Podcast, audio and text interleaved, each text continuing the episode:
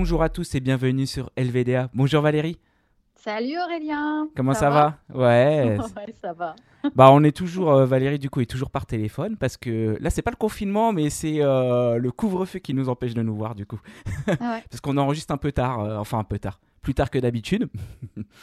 Exigeons arrêter la course pour rentrer chez soi avant de se faire arrêter. Voilà, parce que voilà, on n'aurait pas fini avant euh, avant le couvre-feu. Voilà, donc, Donc, euh, euh, tout le monde par téléphone et voilà.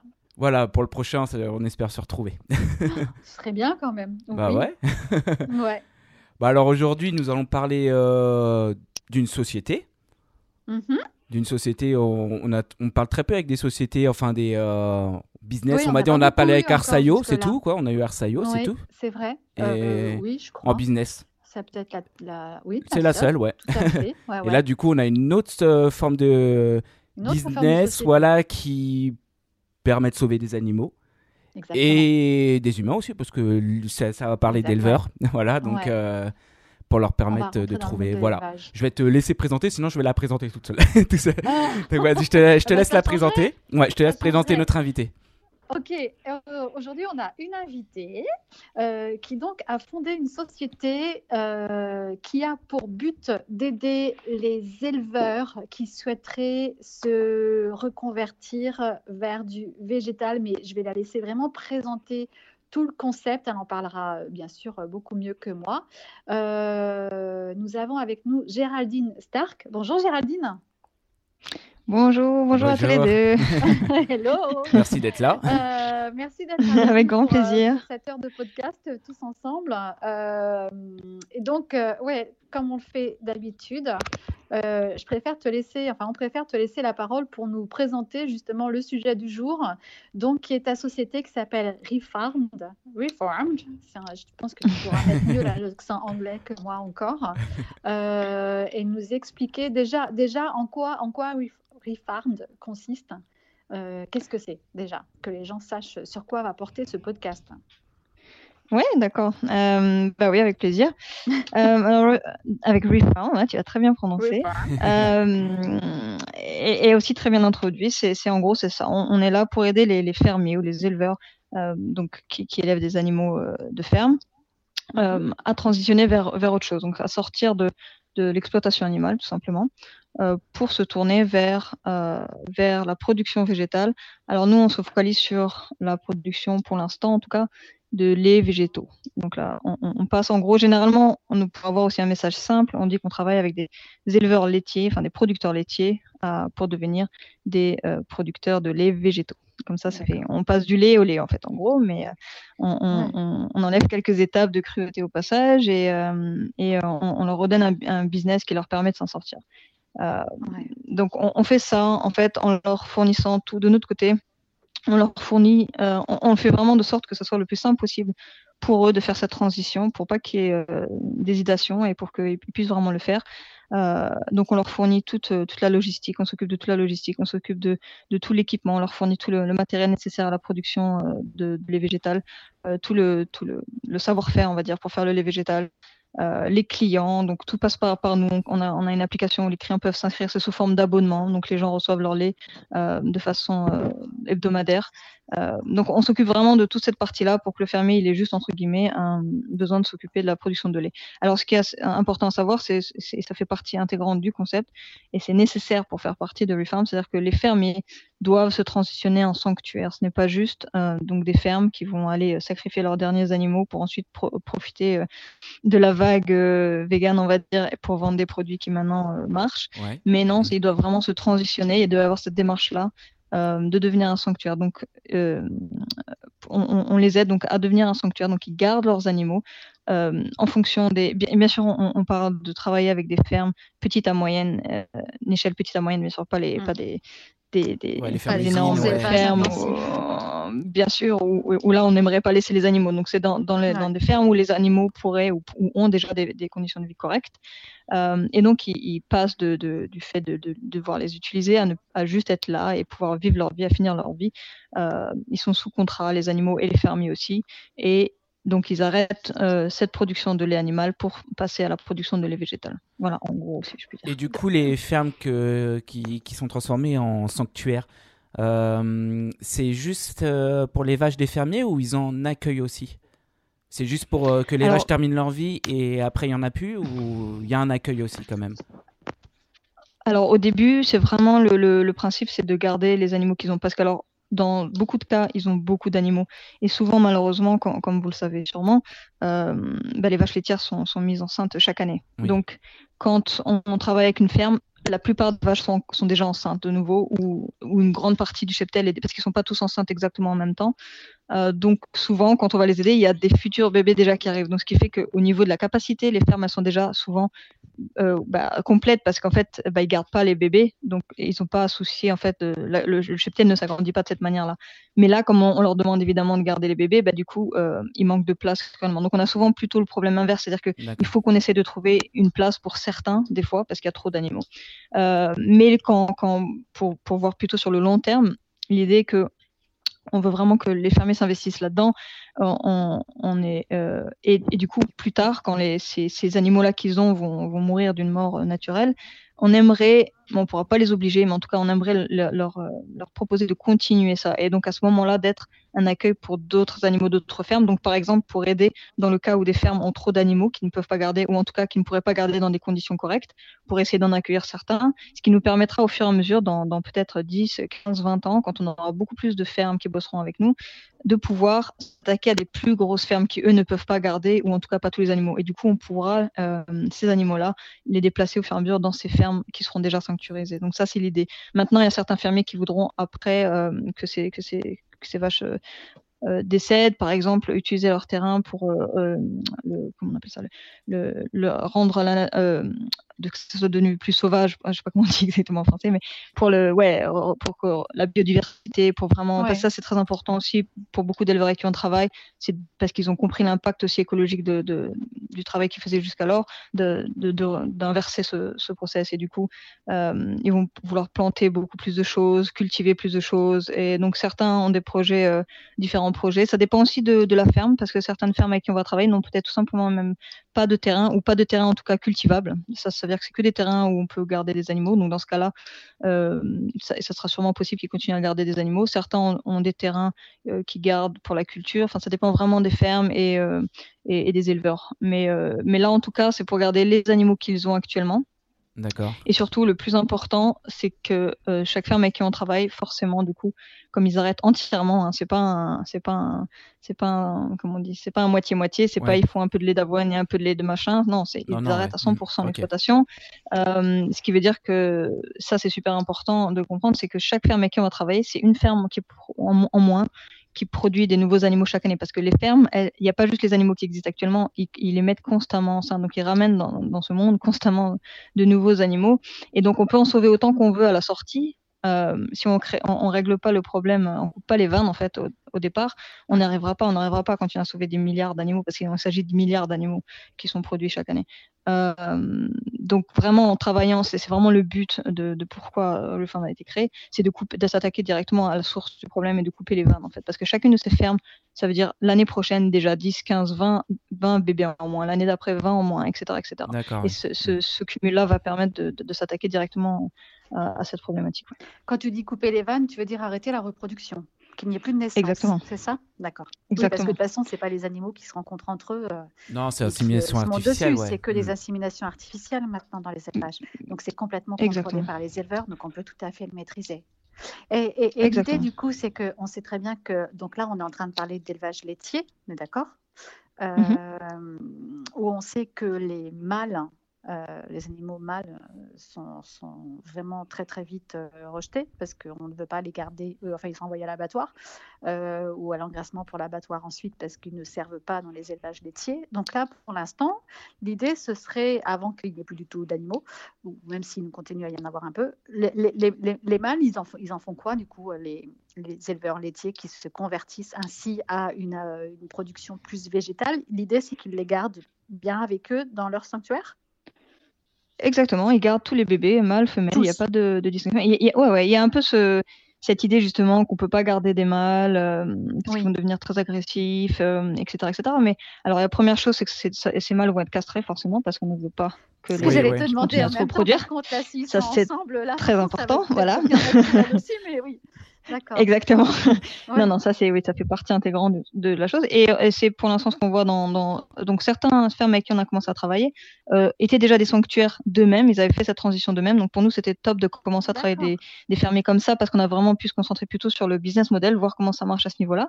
Euh, et ensuite on a commencé avec une, troisième ferme qui elle n'était pas sanctuaire et a arrêté la production de lait là en septembre pour commencer là en, novembre la production de lait d'avoine. Euh, et eux donc ils ont eu des bébés, ils en ont encore parce que malheureusement certaines de leurs vaches étaient encore enceintes. Mhm. Euh, mais ils gardent tous les bébés. Et, donc ceux avec qui on travaille, les deux autres avec qui on a commencé à travailler euh, un petit peu avant, ont déjà euh, des mâles qu'ils ont gardés depuis plusieurs années et ça se passe très très bien. Il n'y a aucun problème. C'est vraiment ça. C'est un ils peu. Ils ont été castrés du coup et exactement. ils ont castré et ça se avec les vaches, avec d'autres mâles. ça se passe très bien. Tu as commencé, donc ça, ça, a été lancé quand exactement? Quand, quand est-ce que je ne sais pas si tu, as été, tu es fondatrice seule ou il y a d'autres personnes qui sont associées avec toi? Non, alors ouais, euh, pour l'instant je suis fondatrice seule. Alors j'ai, bien sûr, c'est maintenant c'est un, c'est quelque chose qui qui résulte d'un travail avec beaucoup de personnes, euh, mais euh, oui, à la base c'est moi et bon. Mm, mm. Voilà, c'est ça. Et mon, mari aussi, qui est pas mal dedans. Il, il veut pas vraiment s'investir en tant que cofondateur, mais il est. il t'a aidé, oui. Si on peut dire vraiment cofondateur aussi, cofondateur aussi. mais ouais, c'est, c'est. En fait, on est, on est on est, on est dans, dans, enfin, on est vegan depuis plus de dix ans tous les deux, et donc on a toujours euh, bossé sur différents projets euh, dans, dans, dans, le véganisme. On a toujours réfléchi à plusieurs solutions, et voilà, on avait toujours cette, euh, euh, cette idée de vouloir avoir, à la base, on, voulait créer un sanctuaire, on voulait avoir un autre sanctuaire à nous, etc. Euh, mais j'étais toujours frustrée à l'idée de me dire qu'il faut que je, me, que je définisse en fait un, un, terrain, une taille de terrain et donc un maximum, une capacité maximum. Ça me frustrait toujours. J'étais ah bon, bah, je fais un petit terrain mais que 10 animaux ou un grand terrain et sans animaux. mais après 16 ans, après tu vas en sauver plus parce que forcément tu vois, tu vois qu'il y a beaucoup de demandes et, euh, et, et, voilà. Et j'avais d'autres amis qui avaient déjà des sanctuaires et, et c'est ce qu'on voit beaucoup, les sanctuaires galères. Ça c'est le moins ah, bah c'est les sanctuaires galères. Mm. Les sanctuaires galèrent financièrement parce qu'ils dépendent de dons, ils dépendent de volontaires. Mm. Ils sont la plupart du temps, ils sont pas propriétaires, ils sont locataires. Mm. Euh, donc euh, ça se passe pour beaucoup très très mal. Et ou, ou, même si ça se passe plutôt bien, ils ne savent pas ce qui va se passer dans deux mois ou trois mois. Si d'un coup les dons arrêtent, comme maintenant avec euh, avec le virus, les, gens, malheureusement, ils ont commencé à avoir moins de boulot, moins de dons. Les sanctuaires en galère de plus en plus. Il ne peut plus y avoir de visites, ils peuvent plus faire d'événements dans les sanctuaires pour récolter des dons. Enfin, il y a beaucoup de choses comme ça qui fait que c'est très précaire comme situation. Euh, et c'est pour ça, du coup, on a beaucoup réfléchi avec, ça sur les, sur les années, qu'on s'est jamais vraiment lancé dans sanctuaire parce qu'on se disait, on aimerait bien trouver un nouveau modèle, un nouveau concept de sanctuaire, mais qui permettrait qu'il soit euh, autosuffisant, en fait, qui se, qui se finance lui-même, qui, pas, qui ne dépende pas de dons. Euh, parce qu'en fait, au final, ça met quand même les animaux à risque aussi quand on lance un sanctuaire, qui derrière, on doit se faire, on doit se faire jeter de son terrain parce qu'on peut plus payer les loyers. Qu'est-ce qu'on fait avec les animaux? Dans, dans la plupart des cas, heureusement, ils arrivent à les replacer, mais bon, il y a aussi ce, ce, ce principe de, mmh. de séparation des animaux qui est vraiment pas top. Hein, les, quand on connaît les animaux comme par exemple des chevaux ou des vaches, c'est vraiment voilà, les liens sociaux sont très très importants. Et ben déplacer 20 ou 40 vaches, c'est impossible. Hmm. Il y a pas de il y a personne qui peut prendre ça euh, autant d'animaux comme ça. Donc c'est voilà, c'est vraiment pas évident. Euh, de les déplacer, de trouver des solutions. Donc, donc voilà, c'était toujours un peu dans, dans, dans, dans cette idée-là. Et, euh, et du coup, voilà, un jour, j'ai juste, parce que bon, euh, j'ai beaucoup suivi, euh, vous avez sûrement suivi aussi les news avec euh, les fermiers ces dernières années. Mm. C'est vraiment assez, il y a vraiment, surtout en France, je le vois pas mal, cette guerre en fait entre vegan et ah fermiers. beaucoup. c'est devenu vraiment une guerre, c'est-à-dire que les, fermiers reprochent tout ce qui, tout ce qui leur passe aux véganes. et les véganes, évidemment, pour de bonnes raisons, évidemment, bien sûr, mais bon, d'après moi, c'est pas la solution non plus, euh, euh s'en prennent ou en tout cas, voilà, sont contre les fermiers. Donc il y a vraiment cette, cette, guerre qui mène nulle part dans les deux sens. Et, euh, Considère les fermiers et donc on lisait, il y a beaucoup de news. Ouais. Bah c'est ça. Pas de collaboration. Les fermiers aussi, ils sont complètement fermés parce qu'ils ont l'impression qu'on est là pour leur voler leur, euh, leur travail, pour concrétiser leur travail. Chômage, oui. Pour les foutre, ouais. voilà, c'est ça, exactement. Ils voient pas l'eau, ils voient pas d'eux, alors que c'est pas le cas. Exactement. Et, euh, et, donc, et donc, il y avait aussi beaucoup de news par rapport. Et c'est vrai, c'est vrai que les fermiers galèrent. Le travail de, de, de fermier, d'agriculteur est difficile, est vraiment difficile. Et ils se font, ils se, et, ils se font vraiment avoir, si je puis dire, par comment fonctionne le système, le, système, leur système, le système laitier, parce que euh, ils ne contrôlent rien du tout. Ils ne savent même pas où est vendu leur lait. Il y a des camions Mm. qui viennent une fois par semaine, une fois tous les dix jours, récolter le lait. Et, et le- quand les camions viennent, ils leur, indiquent un prix. Ils n'ont rien à dire. Ils n'ont pas à décider le prix. Des fois, euh, quand c'est comme maintenant avec le virus, etc., ils viennent même pas parce qu'ils sont, ils, ils peuvent pas ou pour X raison. Ou ils décident quand ils viennent. Ou il faut qu'il y ait un minimum de quantité, sinon ils viennent pas. Donc, bah, quand tu fais pas assez de quantité, ils viennent pas. Et qu'est-ce que tu fais de ton lait? Euh, Ils décident pas les prix. Ils savent pas ce que leur lait va devenir. Ils savent pas. Ils savent pas si le lait va être vendu comme ça, tel quel en Ah, supermarché, ont ou s'il va devenir de du fromage. Après, euh, Aucun. Zéro. Zéro, zéro, parce que tout est mélangé. Ils, ont- ils, ils savent C'est ça. pas, oui, voilà, c'est ça. Ils savent pas du tout Tout quelle est la mélangé. marque qui va après utiliser le lait, même. On sait même pas si c'est vendu Exactement. en France Ils ou ont, quoi que ce soit. ils ont des. C'est ça, ils ont des genres de, euh, pas que ça, pas des grossistes, mais en fait des, des grosses Ouais, compagnies qui ça, leur rachètent. Oui, oui, Donc ils savent, ils savent, ils savent quelle est la grosse, etc. voilà, ils savent quel est le, gros intermédiaire, mais après exactement dans quel produit ça finit, non, ils savent même pas. Ouais, Euh, et comme dit, ils ne contrôlent pas le prix, rien. Donc pour beaucoup, Ça, dans oui. beaucoup, de- pour beaucoup d'années, beaucoup de mois dans l'année en tout cas, ils vendent carrément le lait euh, en dessous du prix de, de coût. Le, donc ça leur coûte plus cher de faire le lait, Oui. voilà, que de, de trucs. Et ça, c'est juste incroyable. Euh, et donc ceux qui, on entend souvent ça, il faut soutenir les fermiers. Allez acheter votre lait, acheter votre fromage, votre- il faut soutenir nos petits fermiers. Mais en fait, quand vous allez au supermarché, acheter votre brique de lait ou votre, votre, votre fromage, vous aidez- vous n'aidez pas du tout le fermier. Vous aidez la grosse compagnie entre les deux Ouais. qui, qui c'est c'est elle qui prend tout ce, ce fric-là. Il n'y a rien qui revient au fermier. Si tu veux vraiment aider le fermier, aide-le à se sor- sortir de cette, de cette, de cette, de cette entreprise, de cette, de ce, de ce, de ce lobby, de ce, de ce, de cette industrie. des- En fait, il faut vraiment qu'il sorte de ça. Si tu veux vraiment l'aider, le fermier, aide-le comme ça et pas en achetant ta brique au supermarché. Ça, ça l'aide absolument pas. Aujourd'hui, on a- couler ouais. plus qu'autre chose. En fait. on arrivait dans un système économique justement par rapport à cette production euh, de l'élevage où ce sont les intermédiaires qui euh, font les plus grosses marges. Et effectivement, les producteurs, ceux qui euh, rament vraiment pour réussir justement à entretenir leur terrain, euh, élever les animaux et travailler, se, se- se crèvent vraiment le cul pour des, des clopinettes. Et comme tu, tu dis, ils travaillent, ils travaillent même souvent à perte. On sait qu'il y a, il y a énormément d'éleveurs et d'agriculteurs qui, qui, bah, qui s'en sortent pas du tout. On a quoi un suicide par jour, je crois, toujours dans le milieu de l'agriculture. Et euh, beaucoup, sans les aides qu'on reçoit, euh, soit du gouvernement français, soit de la PAC, euh, de la communauté européenne, bah, ils seraient tous sur la paille, c'est le cas de le dire. Quoi. Donc euh, Euh, c'est vrai que c'est un vrai problème aussi de prendre, penser à eux. Exactement. Et, et plus ils sont petits, les fermiers, si je puis dire. Donc plus, Ouais. généralement, souvent les gens disent ça, ah ouais, il faut aller chez son petit fermier du coin, etc. Mais les petits fermes, il y en existe de moins en moins. Et ces petites fermes sont celles aussi qui, qui galèrent le plus, en fait, tout simplement. Parce que cette histoire de subvention, elle est aussi un peu, elle est aussi un peu marrante. Parce que tu reçois plus de subventions, plus tu as une grande ferme, en fait. Plus tu as de terrain, plus Ok, tu as ouais. d'animaux. Non, plus tu Ouais. d'animaux, plus tu reçois de subventions. Donc voilà, les petits, ils, galèrent plus que les grands. Et euh, donc c'est c'est vraiment tout un, vraiment un cercle vicieux. Et, et, et voilà. Et donc, avec tout ça en tête, je à un moment, je me suis dit, mais mince, en fait, le, le, le, le- la ferme, ça pourrait être, un- enfin, les- chez les fermiers, ça pourrait être des sanctuaires parfaits, des, des modèles de sanctuaires parfaits. Pourquoi? Parce qu'ils ont déjà les terres, ils ont déjà les animaux, ils savent déjà au quotidien comment, comment s'en occuper, ce que beaucoup de nous ne savent pas Mhm. faire. Euh, c'est idéal parce qu'il n'y a pas besoin d'aller. Parce que souvent, quand on crée des sanctuaires, bah, il, faut, il, faut, il faut du coup utiliser plus de ressources qu'on utilise déjà ces fermes parce qu'il faut aller chercher un terrain. Ces animaux vont, vont, vont Mm. évidemment consommer, etc. Il faut utiliser plus de ressources. Et on sait bien que l'industrie euh, animale, quoi, laitière et de viande, consomme énormément de ressources. Donc, Mm. en utiliser de plus pour pouvoir sauver ces animaux sans vraiment stopper derrière le fait que, bon, ok, ces animaux vont être sauvés, mais la ferme va continuer à en produire l'année d'après, c'est un gros, gros problème qui, qui, qui mène nulle part si on si on, si on trouve pas une solution euh, euh, autre, en fait. Ouais, ça tourne Donc, en boucle. ouais. Les, voilà, les, les sanctuaires, c'est vital, c'est super important. S'il n'y avait pas eu ça ces dernières années, je pense que les choses n'auraient pas évolué comme, comme elles ont évolué parce qu'elles permettent vraiment de donner Mm. une image différente. La première fois qu'on voit des images de cochons courir dans l'herbe, s'amuser ou de vaches jouer derrière une balle, c'est grâce à des sanctuaires, sinon ça n'existerait même pas. Moi, moi, quand j'étais plus petite, je savais pas que qu'on pouvait voir des cochons comme ça. Je savais même pas que des cochons, ça, ça mangeait de l'herbe parce qu'on les voit pas, tout simplement, ils sont Ouais. enfermés. Vrai. Ou, ou voilà, les vaches, on vous dit c'est bête, les poules c'est bête et ça s'arrête là. Oui, Alors que là, oui. tu, tu peux voir des vaches créer des liens d'affection avec des gens, euh, jouer, euh, etc.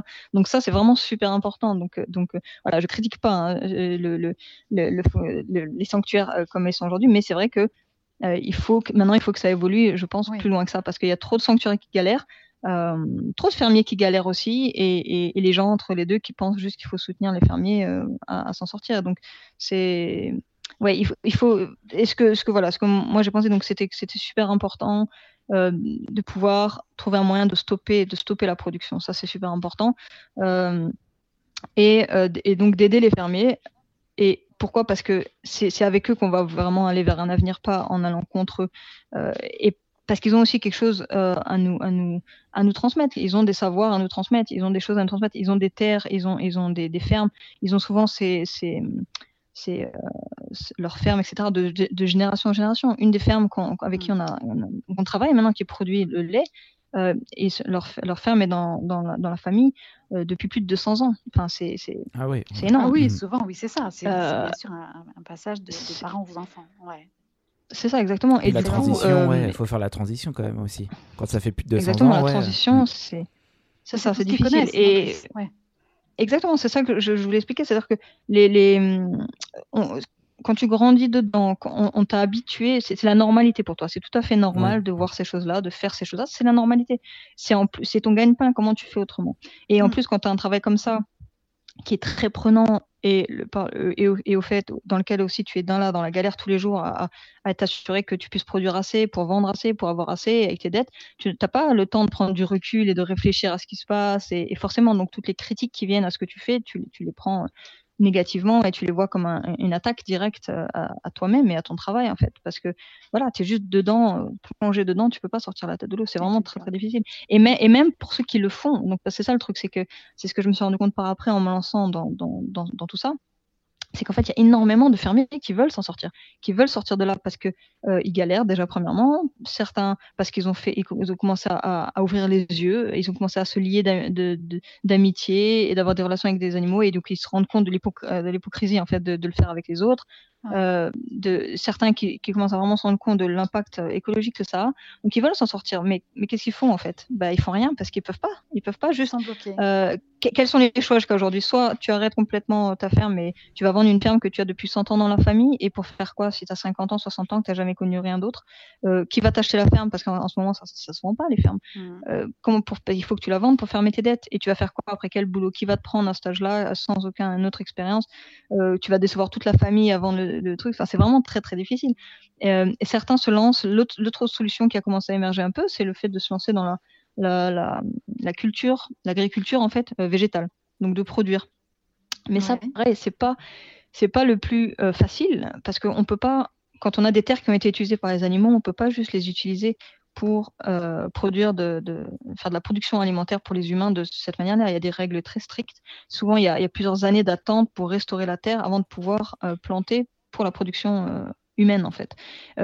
Dans certains cas, certaines fermes n'ont tout simplement pas de terre arable, ils ne peuvent pas euh, cultiver parce que c'est des terres en montagne par exemple ou euh, avec un sol euh, très argileux ou très différent, très rocheux, qui fait qu'ils peuvent pas cultiver, mais qui étaient adaptés par exemple pour les animaux, mais pas pour la plantation. Donc qu'est-ce qu'ils font Ils peuvent pas juste utiliser ça pour pour cultiver.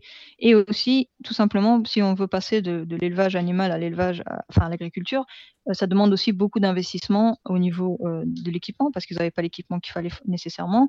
Euh, ça, demande du temps. Comme je disais, il faut plusieurs années avant que ça soit apte à la, à cultivation. Il faut aussi trouver la clientèle derrière qui va racheter ça. Donc, de la même manière, les, fermiers qui se sont lancés vers l'agriculture végétale, il y en a très peu parce que bah, tout simplement, c'est difficile. Alors, certains ont été, aidés par des associations qui ont levé des fonds pour eux ou qui ont levé des fonds ou, des dons, enfin des choses comme ça. Euh, mais voilà, souvent, c'est juste l'aide de départ. Mais après, s'ils n'ont pas un bon business plan derrière, s'ils n'ont pas une bonne solution, bah, ça va s'écrouler aussi parce que c'est vraiment tout un tout un truc. Donc voilà, j'ai vraiment voulu trouver une solution parce qui, que, ouais, parce qui est, est beaucoup plus simple. Aujourd'hui, le gouvernement, par exemple, n'a pas du tout prévu de programme pour aider les personnes qui travaillent dans l'élevage, notamment les éleveurs, à se convertir, euh, je dirais, alors qu'on sait très bien qu'il y a un impact absolument considérable euh, sur, en termes de pollution, euh, d'émissions de gaz à effet de serre, et on commence à en parler même en politique, mais ils n'ont pas du tout encore envisagé de programme réellement d'aide, même financière et d'accompagnement, mmh. pour les éleveurs qui voudraient se convertir vers le végétal. Non, non, pas encore. Moi, ça alors, il y, a des...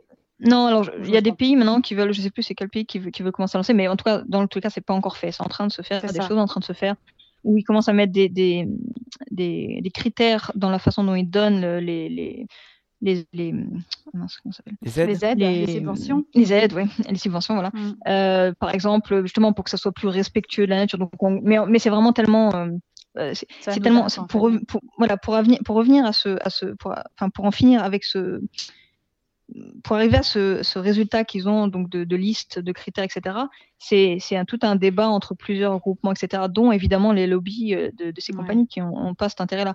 Et du coup, ça en résulte souvent par des petits changements qui sont un peu ridicules, genre planter quelques buissons de plus, bah, du coup, c'est plus, vous, avez, voilà, vous travaillez plus pour la diversité, donc c'est bon, on peut avoir un plus de subventions. C'est des petites choses comme ça qui n'ont pas vraiment d'impact pour, euh, pour la planète, en tout cas, ça c'est sûr, ni pour l'éleveur. Et encore une fois, qui souvent bénéficient plutôt aux plus gros euh, éleveurs parce qu'ils ont, ils ont souvent plus de, de, moyens pour faire des, des, changements, par exemple, pour investir dans du matériel qui est plus, euh, qui est neuf, plus neuf et du coup qui va polluer moins par exemple ou pour commencer à planter plus de choses ou, ou, faire des choses comme ça mais mais donc ouais c'est pas pour l'instant en tout cas c'est pas du tout ça être pas du tout dans ce sens-là. Il y a des choses qui commencent à se faire, qui, sont discutées au gouvernement. Il y, a des, il y a beaucoup de pétitions, beaucoup de choses qui circulent, euh, mais on n'en est pas encore là, clairement. Bien sûr. Donc toi, la solution donc, que, tu as, que tu apportes avec Refarmed euh, pour ces éleveurs qui souhaitent faire le changement, Comment ça se passe exactement? C'est là où on va rentrer. Oui, par exemple, je suis éleveur. Euh, Qu'est-ce que tu fais? Je suis éleveur, je veux changer. C'est quoi le projet? Ouais. Alors, euh, c'est assez simple parce que le changement peut être. Comment ça commence euh, Alors, généralement, ben voilà, c'est le. Alors ça c'est aussi important à dire, c'est pas nous qui allons chercher des fermiers pour essayer de, les faire oui, transitionner. C'est eux, qui viennent vers toi. Ça, ouais, ouais, parce que au début je pensais qu'il fallait éventuellement faire comme ça parce que je voyais pas comment on pouvait faire autrement. Euh, alors avant, au début, quand c'était juste une idée, le projet, j'ai essayé de commencer euh, avant de lancer ce projet. C'était important évidemment que je parle avec beaucoup de fermiers, mais aussi d'ex-fermiers, si on peut dire comme ça, ou de gens qui travaillent en général dans ces industries-là, pour tout simplement leur présenter mon projet, pour voir si ça avait du sens avant de me lancer, parce que moi, j'ai pas de, j'ai pas de, de, d'expérience là-dedans. Je suis pas, et, c'est important à dire aussi, je ne suis pas là du tout pour dire aux fermiers comment faire son travail. Pas du tout. Je suis là pour lui amener un, business model en fait. Là pour lui, lui, montrer comment au niveau business il peut changer et avec quel, quel critères il faut respecter. Et, et nous, on leur, donne tout, ce, tout cet environnement qui leur permet de, de se transformer là-dedans, en fait, tous ces critères-là. Euh, mais euh, je suis pas là pour lui dire comment cultiver, euh, comment, comment faire ces choses-là. Mmh, mmh, mmh. S'il y en a qui ont envie d'avoir plus d'aide à ces niveaux-là, on les met en contact avec des experts. On, on est en train de créer autour de nous vraiment toute une, tout un réseau de, de professionnels dans divers branche pour vraiment aider euh, ceux qui veulent euh, voilà se lancer dans la production aussi parce que certains euh, ils veulent se lancer dans, la production alimentaire ou par exemple par rapport aux animaux ce qui est important aussi à, dire, c'est que la plupart des vétérinaires, en tout cas qui travaillent dans les fermes, n'y connaissent rien aux animaux qui vieillissent. parce que les vaches à 5, 6 ans, voilà, 7 ans, euh, ou dès qu'il y a un petit problème, enfin un petit problème, un problème un peu plus important qui va nécessiter trop de coûts, plus de coûts que, que la vache mm. ne, n'amènerait, on va dire, bah, c'est pas intéressant. Donc évidemment, elle, est envoyée à l'abattoir. Et les mm. fermiers, ils dépendent de ces, de ces, ils n'y connaissent pas plus qu'autre chose, ils dépendent de ces vétos. Le veto lui dit non, elle est foutue, cette vache, c'est pas la mm. peine, ben ils y croient, et voilà, c'est fini. Donc c'est important aussi pour nous.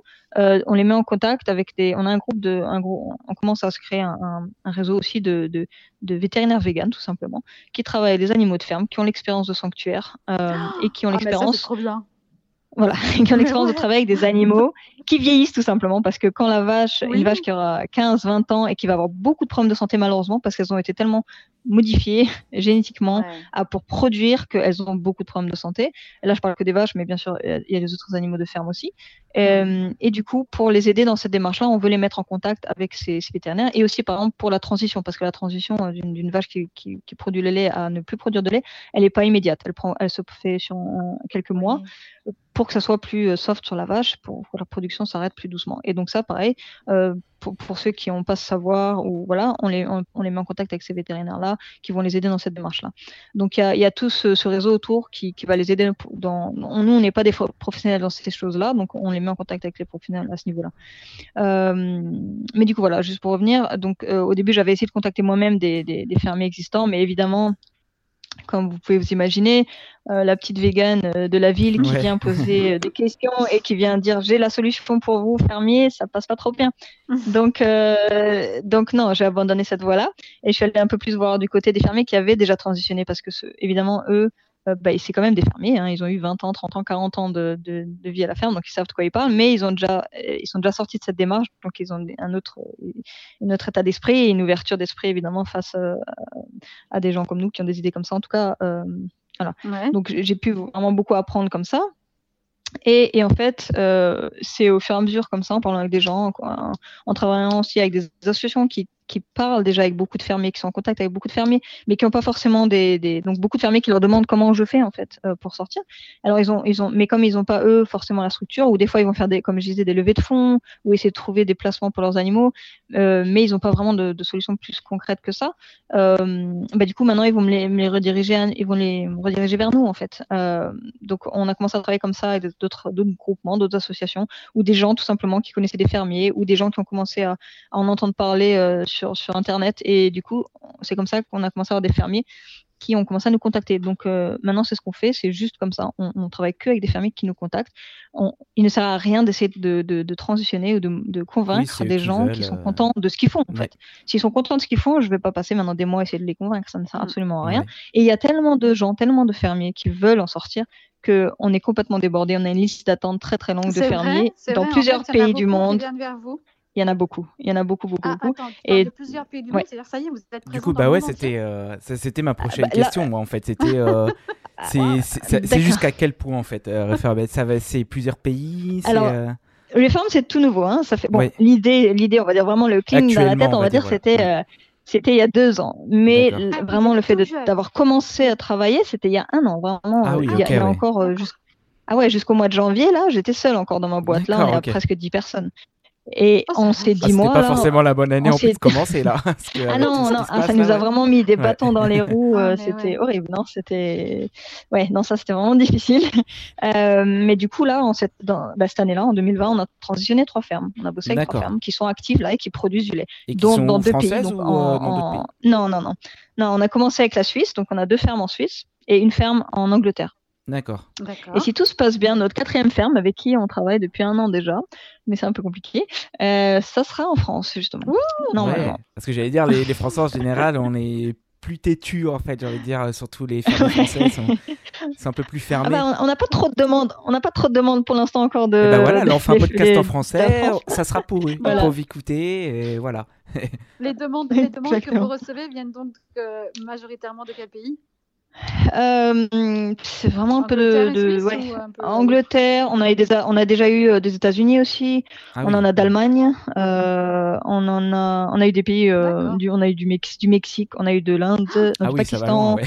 On Mais a alors, eu attends, moi, la de, de l'Espagne. Comment ils vous connaissent, par exemple, euh, l'éleveur qui est au Bah, Mexique? Comment il bonne question. ouais, c'est ça que je suis en train de me dire. Bonne question. bah, bah non, c'est vrai que comme on fait, euh, on fait tout euh, à la base, comme je disais en anglais, euh, comme Ah on, oui, est, c'est on, plus est, on est facile, vraiment coup, une, équipe internationale, euh, on- même juste notre équipe, on est, on est, on est, on est une équipe euh, à distance, c'est-à-dire que notre équipe elle est dispatchée dans le monde entier. On a des gens aux États-Unis, on avait quelqu'un en Ah oui. Mexique, en Suisse, en, en Angleterre. euh, euh, même moi, je suis pas en France, moi je suis en Espagne. Donc. Ouais. on est vraiment dispatché un peu partout. Euh, et de la même manière, quand on communique sur les réseaux sociaux, ben, on atteint les gens n'importe où parce que c'est bien sûr en anglais, on partage sur des groupes généraux. euh, euh, on a eu pas mal, en, c'était en janvier je crois, on a eu pas mal de, de buzz à cette époque-là, surtout en Angleterre et aux États-Unis. euh, parce qu'il y avait un gros, une grosse page qui avait entendu parler de nous et qui a commencé à en partager, ce qui a fait que même des chaînes comme BBC, etc., nous ont contactés Ah oui. euh, pour, pour diffuser. Bah, ça avait fait un gros buzz à cette époque-là, mais on était vraiment tout neuf, donc c'était vraiment difficile. C'était qu'une idée encore à l'époque. Euh, donc beaucoup évidemment voulaient attendre qu'on transitionne d'abord quelques fermes pour pouvoir ensuite le, le documenter. Mais nos fermiers par exemple en Suisse, ils ont déjà eu plusieurs télés suisses qui sont venus, ils sont déjà passés au, au- dans la télé nationale euh, en Suisse. Euh, bah, les, les fermiers d'Angleterre, vous les connaissez sûrement peut-être. Ils sont très très connus. C'est euh, c'est Jay, Jay Wild et ils, ils font partie du. euh, il y a eu un reportage sur eux qui s'appelle 73 vaches. Bon, c'est 73 cows en anglais.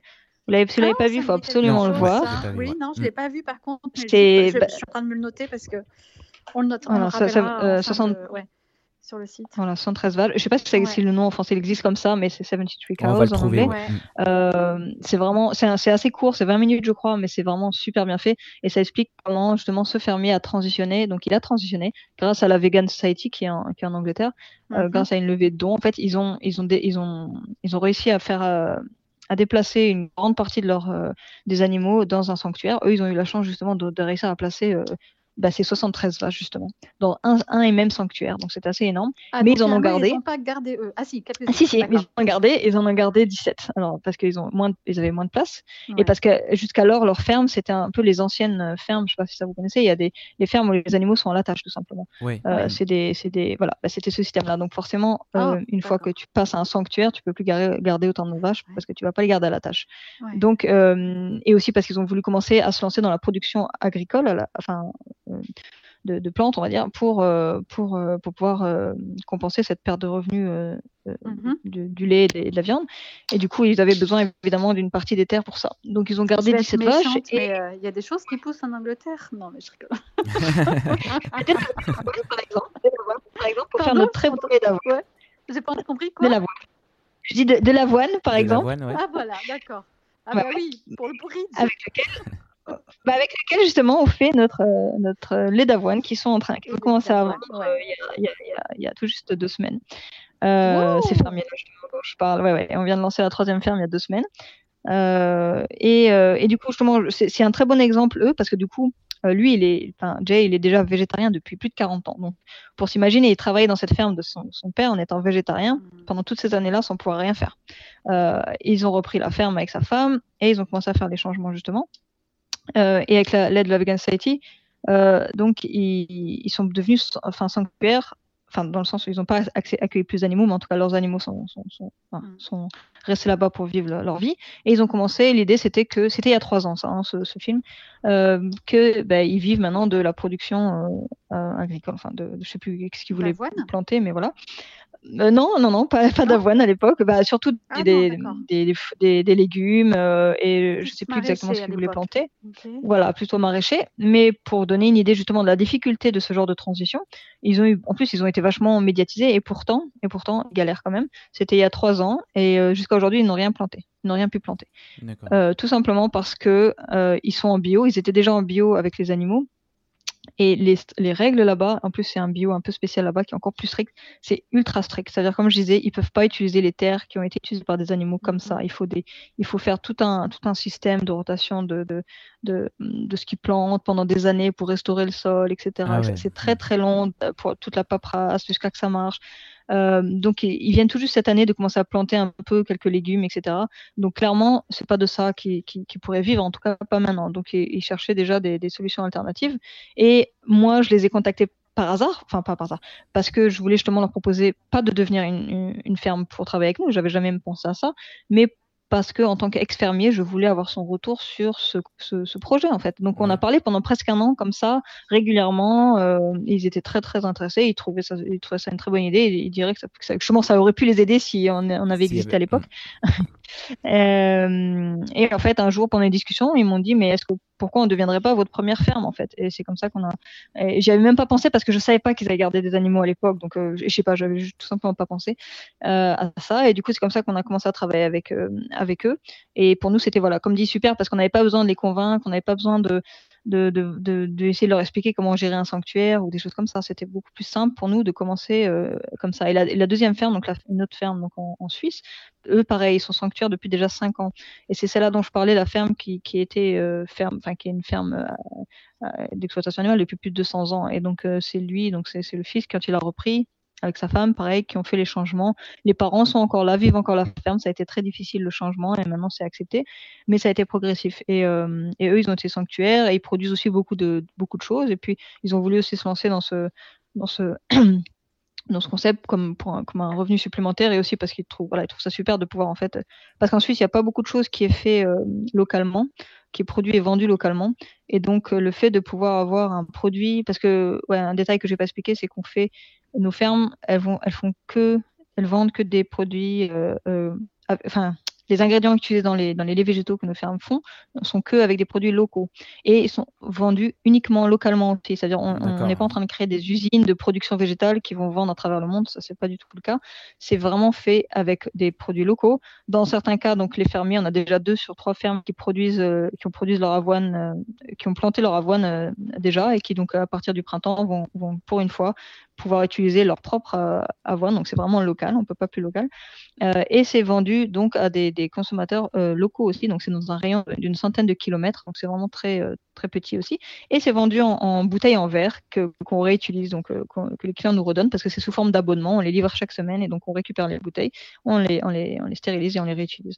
Et donc il y a tout un concept aussi derrière qui est de, faire du, local, c'est bio, le plus écologique possible.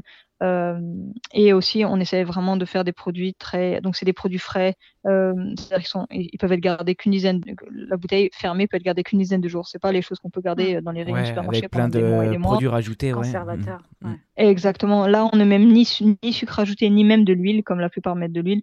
Euh, on n'utilise ni des enzymes chimiques, ni des process super compliqués. Tout simplement aussi parce que c'est nos fermiers qui le font, c'est-à-dire qu'ils le font à la ferme. Euh, dans des, dans des, et les fermes, contrairement à ce qu'on peut penser, ils n'ont pas d'énormes endroits, ils ont des grands hangars, des choses comme ça, mais des endroits aptes à la production, euh, production alimentaire, ils en ont pas. Donc souvent, ils ont dû restaurer des pièces. Et donc, c'est des petites pièces de 10-15 mètres carrés, Mm. donc avec, avec des petites machines, des petites quantités. Donc ça, ça reste à, à- à petite échelle, on va dire. Donc c'est aussi vraiment échelle, ce concept peut- de ça- fait main, quoi. Ça peut marcher sur du, euh, du long terme où ils vont pouvoir vraiment vivre de. Ça va leur rapporter assez. C'est ça, moi, qui. Oui, alors ça, justement, c'est vraiment le modèle. Le... Voilà, le modèle, c'est vraiment ce, que- sur quoi on est en train de, de, enfin, de tester en fait. C'est vraiment, on est vraiment encore dans le dans l'expérimentation, hein, clairement. Là, on vient de lancer les fermes, euh, euh, là, les- le nombre d'abonnements augmente euh, tous les jours, ça, ça, ça, ça, ça marche de mieux en mieux. Mais alors, ce qu'il faut savoir par rapport au, le concept, vraiment, il est là, c'est que ils peuvent vivre que de ça, mais pas juste eux. C'est-à-dire, c'est- ça, ça, parce que euh, ce que j'ai pas précisé, c'est qu'ils se transforment en sanctuaires, mais c'est pas des sanctuaires qui reço- reçoivent des dons. Euh, il- ce n'est ce n'est plus Oui, des, c'est vraiment des- pour les animaux, c'est tout. Ouais. c'est ça. Alors, s'ils s'ils veulent les gens leur payer des dons, oui, mais ils vont pas dépendre de dons. Et surtout, et- cette histoire aussi de sponsor, vous savez, où on peut sponsoriser des vaches, par Mm. exemple, en les payant mensuellement, des choses comme ça. Et on fait, on fait pas ça. S'ils veulent le faire, Ouais. Mm. voilà, les parrainages, exactement. S'ils Mm. veulent le faire, euh, les fermiers peuvent faire de leur côté. Mais en tout cas, nous, le but, c'est qu'ils peuvent. On, on- Vivre sans ça, ouais. L'entrée d'argent permet de couvrir les frais du sanctuaire et leurs frais à eux, de la ferme, et, et pour vivre pour. Euh, alors, évidemment, c'est progressif. Et ce qui est important aussi, c'est qu'on va pas se limiter maintenant à un produit. Ça va être plusieurs types de lait Mm. végétaux, mais après aussi euh, plusieurs types de produits. Ça- euh, et on veut rester un peu dans la thématique du, de la ferme laitière, c'est-à-dire qu'on va aller vers d'autres produits euh, à la base laitier, donc vers des fromages végétaux, vers des yaourts, vers des crèmes, toutes ces choses-là pour vraiment retrouver ce concept un peu du euh, je vais à, la- à ma ferme pour avoir mon fromage frais, mon lait frais de qualité, fait main, etc. Pour vraiment retrouver ce, ce concept, pour redonner un peu aussi ce, ce pouvoir, on va dire, aux fermiers. C'est un peu cette, cette chose-là qui nous intéresse aussi. C'est, là, c'est vraiment le fermier qui vend directement au consommateur. Il n'y a pas d'intermédiaire. Euh, et, et c'est lui qui le produit à la main. Donc, les, les, les, les fermiers sont très fiers en fait de, de produire de l'alimentation, de, de produire des choses pour les gens. Et donc, euh, c'est très important pour eux que le produit soit de qualité euh, et, euh, et qu'il soit vendu comme ça. Et donc, voilà, ils sont vraiment contents de ce truc-là. Pareil pour le prix, c'est, quelque chose qu'on travaille avec le fermier. Nous, on propose des prix, mais c'est eux qui ont le, le, le, la décision finale sur le prix. Exactement. Donc, on, on, on, on investit vraiment le fermier là-dedans aussi. Et donc, comme je disais, on va faire, on va faire d'autres produits. Et donc, en fonction des produits, la marge est plus, plus importante ou pas. Mais ce qui est important à savoir, c'est que quand ils, ils avaient des vaches, donc ils produisaient du lait euh, animal, euh, ils produisaient évidemment en, en niveau quantité. Le nombre de quantités était bien sûr beaucoup plus. Alors, une vache produit beaucoup plus de lait qu'eux ne pourront produire dans leur petite ferme. Mais la grosse, grosse différence, elle est que euh, sur ce qu'ils vendaient, donc le prix du lait, ils ne récupéraient rien. Ils ne récupéraient qu'un Mm. très, très petit pourcentage. Et comme je disais, même à perte. Ici, comme on passe pas par des, on passe par aucun intermédiaire, c'est vendu directement au client, il y a 75% qui vont, pardon, 85% qui sont, qui vont dans la poche directement du fermier. Les autres 15%, c'est quelque chose que nous on récupère parce que ça passe par donc euh, notre plateforme. Mhm. Et ces 15%, ils nous servent à quoi? Ils nous servent à acheter l'équipement parce qu'on offre l'équipement, ce que j'ai pas précisé. Tout est fourni gratuitement aux fermiers. C'est ça que je Le- voulais te le- le- demander. voilà. Comment est-ce qu'ils ils investissent pour leur nouvel équipement? Parce que fabriquer du Voilà, il n'y a pas d'investissement, c'est- ça. Exactement. Donc nous, on a fait vraiment pour que, parce que souvent les fermiers qui sont, euh, qui veulent changer et qui sont en difficulté, bah ils sont en difficulté. Donc, ils n'ont Ouais, pas les ouais, moyens oui. justement d'investir. euh, euh, et donc, et, et comme je disais, on veut faire vraiment que ça soit le, qu'il y ait le moins de risques pour eux et que ce soit le plus facile pour eux. C'est pour ça qu'on s'occupe de tout ce qui est trouver les clients, vendre à travers notre application. On s'occupe de la logistique, on fait les livraisons, on trouve, Ouais. on, on, Eux, c'est on juste travaille des faire le produit. ils servent à faire le produit, on c'est gère tout. tout. Mm. Ouais. C'est ça, et s'occuper des animaux. Voilà, vraiment qu'ils sont parce que ça leur prend déjà assez de temps de s'occuper de Bah la oui, ouais. ferme. euh, Mm. Et comme je disais, si- voilà. Et s'il y en a qui plantent, qui- évidemment, ils font aussi le foin pour les animaux, etc. Donc il y a énormément déjà de travail comme ça. Et le lait, donc le lait pour l'instant c'est une à deux journées par semaine de travail. Donc c'est tout parce qu'on fait qu'une livraison par semaine. Donc le reste de la semaine, ils peuvent vraiment s'occuper sur, euh, sur, euh, sur leur ferme. Et nous, on s'occupe vraiment de tout ensuite, de, que ce soit du... du... On, a, on, a, créé notre propre système de livraison parce que les systèmes de livraison qui existaient ne nous convenaient pas. On, on, on, travaille avec des machines maintenant. On est en train de travailler pour créer nos propres machines parce que ce qu'il faut savoir, c'est qu'il n'existe pas vraiment de machines adaptées à la production de lait végétal. C'est encore un marché nouveau. Donc, euh, qu'est-ce que font la plupart des compagnies? Ils utilisent des, des, machines qui sont faites pour autre chose, qui sont faites pour du lait animal ou pour d'autres produits, et ils les adaptent. Mais du coup, c'est pas des machines optimisées.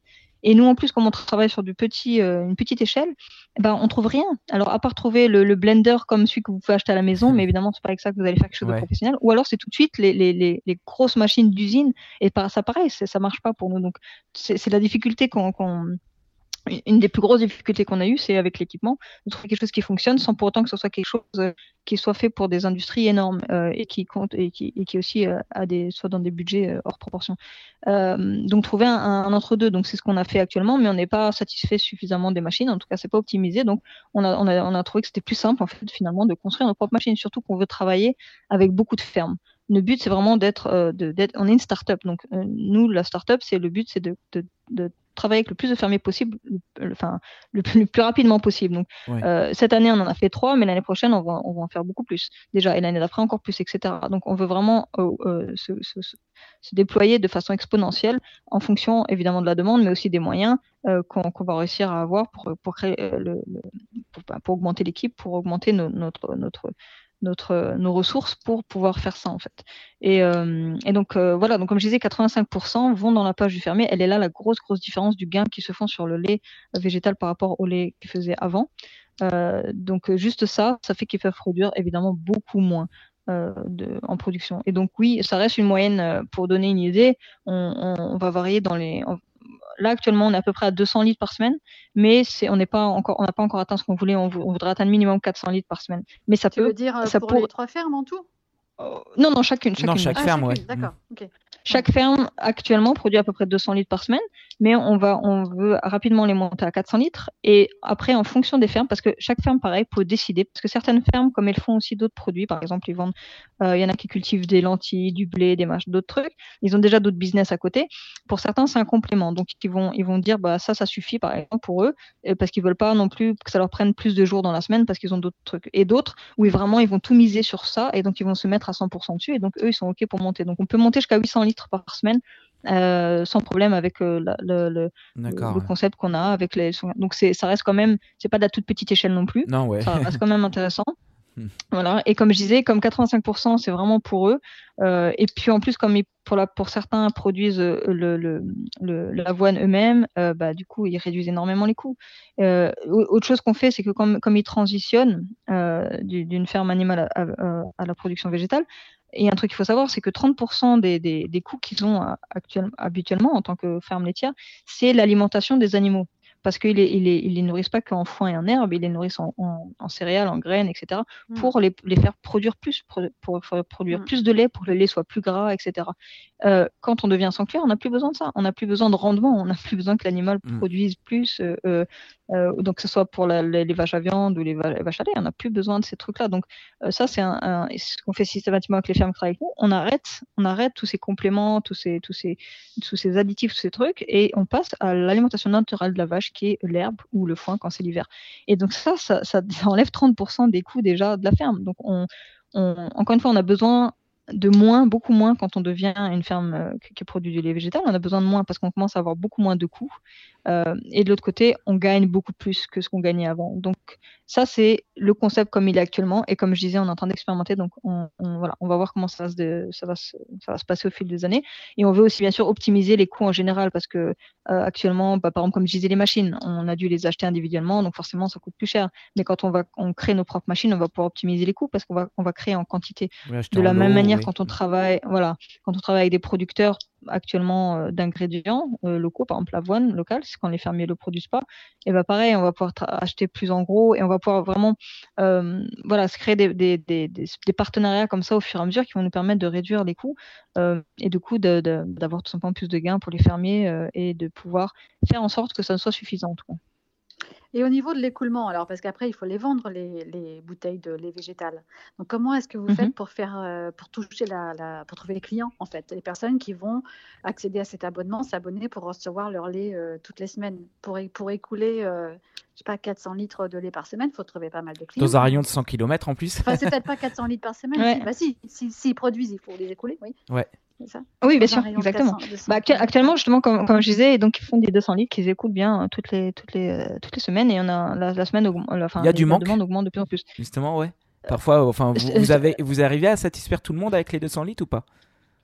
Bah, on fait, on fait ce qui est bien, c'est qu'on fait pas du stock. C'est-à-dire qu'on fait la demande. C'est-à-dire que les, les, les gens s'abonnent et donc euh, nous, chaque, euh, chaque semaine, après, Ah, vous savez on, quoi on produire, fait les, on fait les calculs, voilà, et on dit D'accord. aux fermiers, il faut produire tant en fait. Ok. D'accord. Pardon. Euh, mais du coup, comment on fait? Bah, C'est vraiment, en plus, euh, cette année avec euh, le, le virus, etc., on pouvait pas forcément euh, se déplacer, faire des choses. Même, même pour aller voir les fermiers, c'était compliqué. On a, on a pu Ah, aller voir ouais. deux fermes, c'est tout. La troisième ferme en Angleterre, on a dû tout faire à distance. On l'a lancé à Ouais. distance, juste pour donner une idée. C'est vraiment, c'était pas facile parce que on, a, on avait vraiment envie d'être là, de pouvoir vraiment être là, de tout aider, etc. C'était, juste pas possible.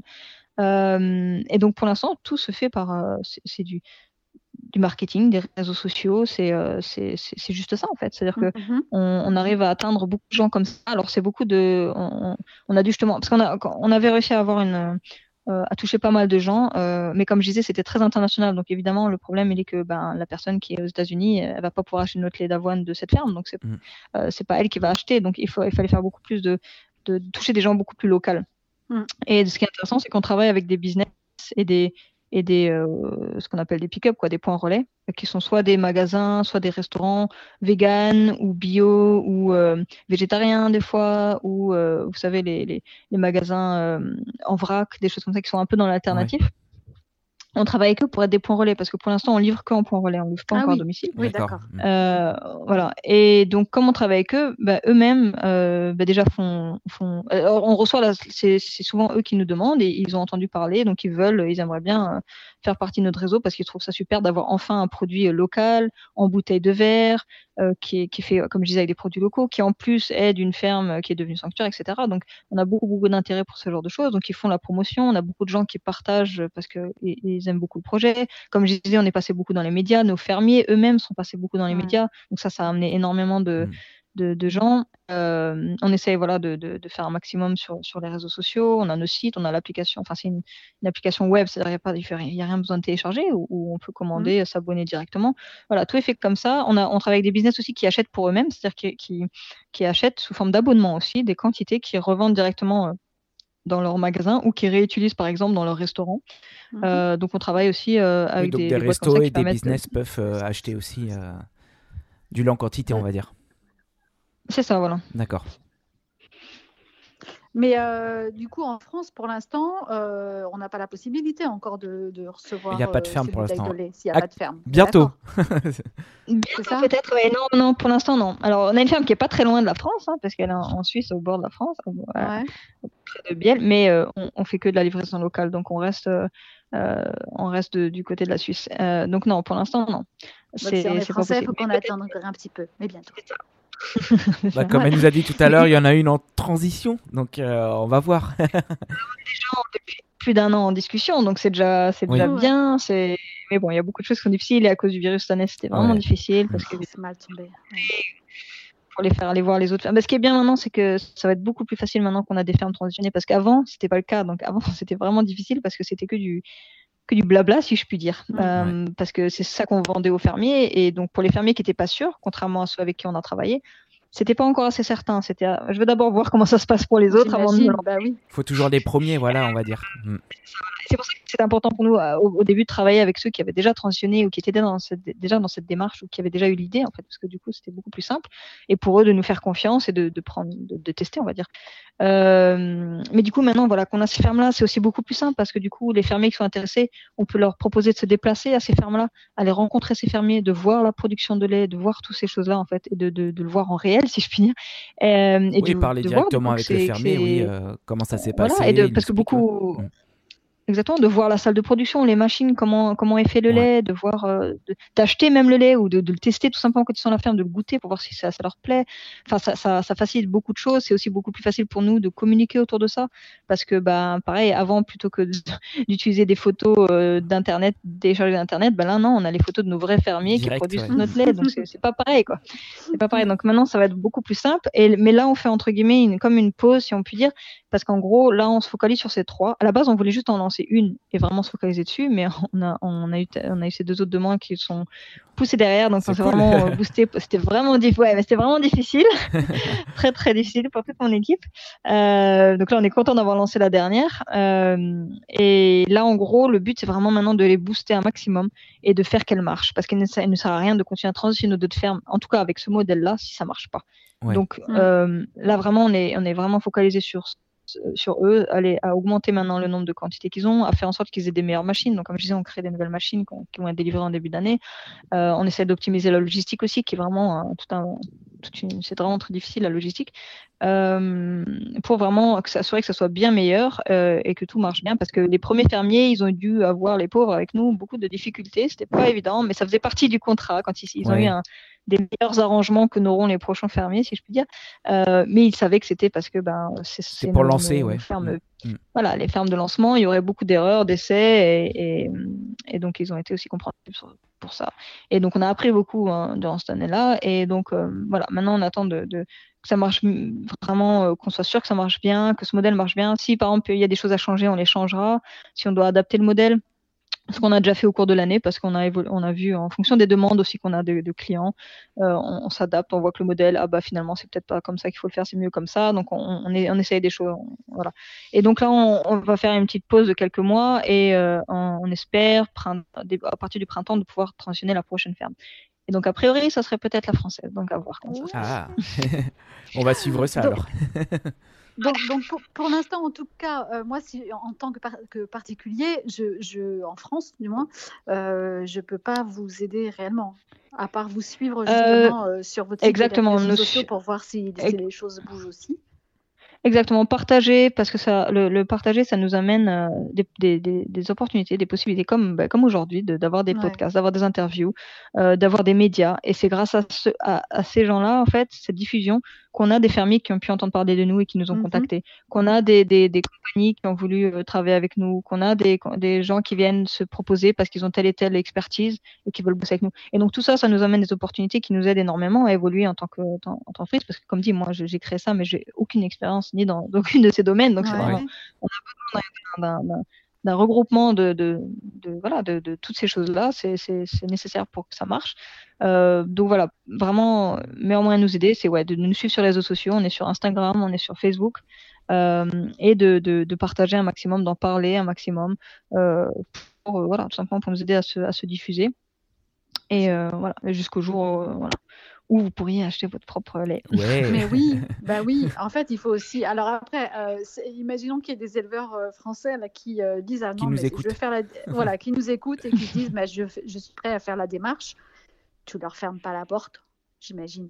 Tu leur ah non, dis pas juste, du tout. contactez-nous et on verra. Et il faudra peut-être attendre un petit peu, c'est ça? Bah, c'est que ça prend de toute façon du temps. Quand, quand bah ils nous contactent, ça se fait pas. Ça va dépendre des fermiers. Certains euh, ils ont des situations différentes. Certains, ils sont prêts à se lancer assez rapidement, et certains, ils ont par exemple besoin de restaurer, euh, de rénover des, des, des, des pièces. Enfin, bah, ce qui est le cas de la ferme française justement. Ils ont, ils ont, ils ont pas de pièces adaptées pour la salle de production, donc ils vont devoir rénover une pièce. Ça peut prendre du temps. Ou alors, comme ce que ce qu'on fait nos fermiers en Angleterre, c'est qu'on est parti sur l'idée d'un conteneur. Donc eux, ils ont fait installer un conteneur et ils ont rénové le conteneur pour euh, faire de la production, parce que tout simplement les, les, les fermes, c'est souvent des ruines en fait. C'est assez en mauvais état. Vieux, donc en général. Pas pour la production alimentaire. Voilà. Donc ça va dépendre vraiment de la ferme, de la situation de la ferme.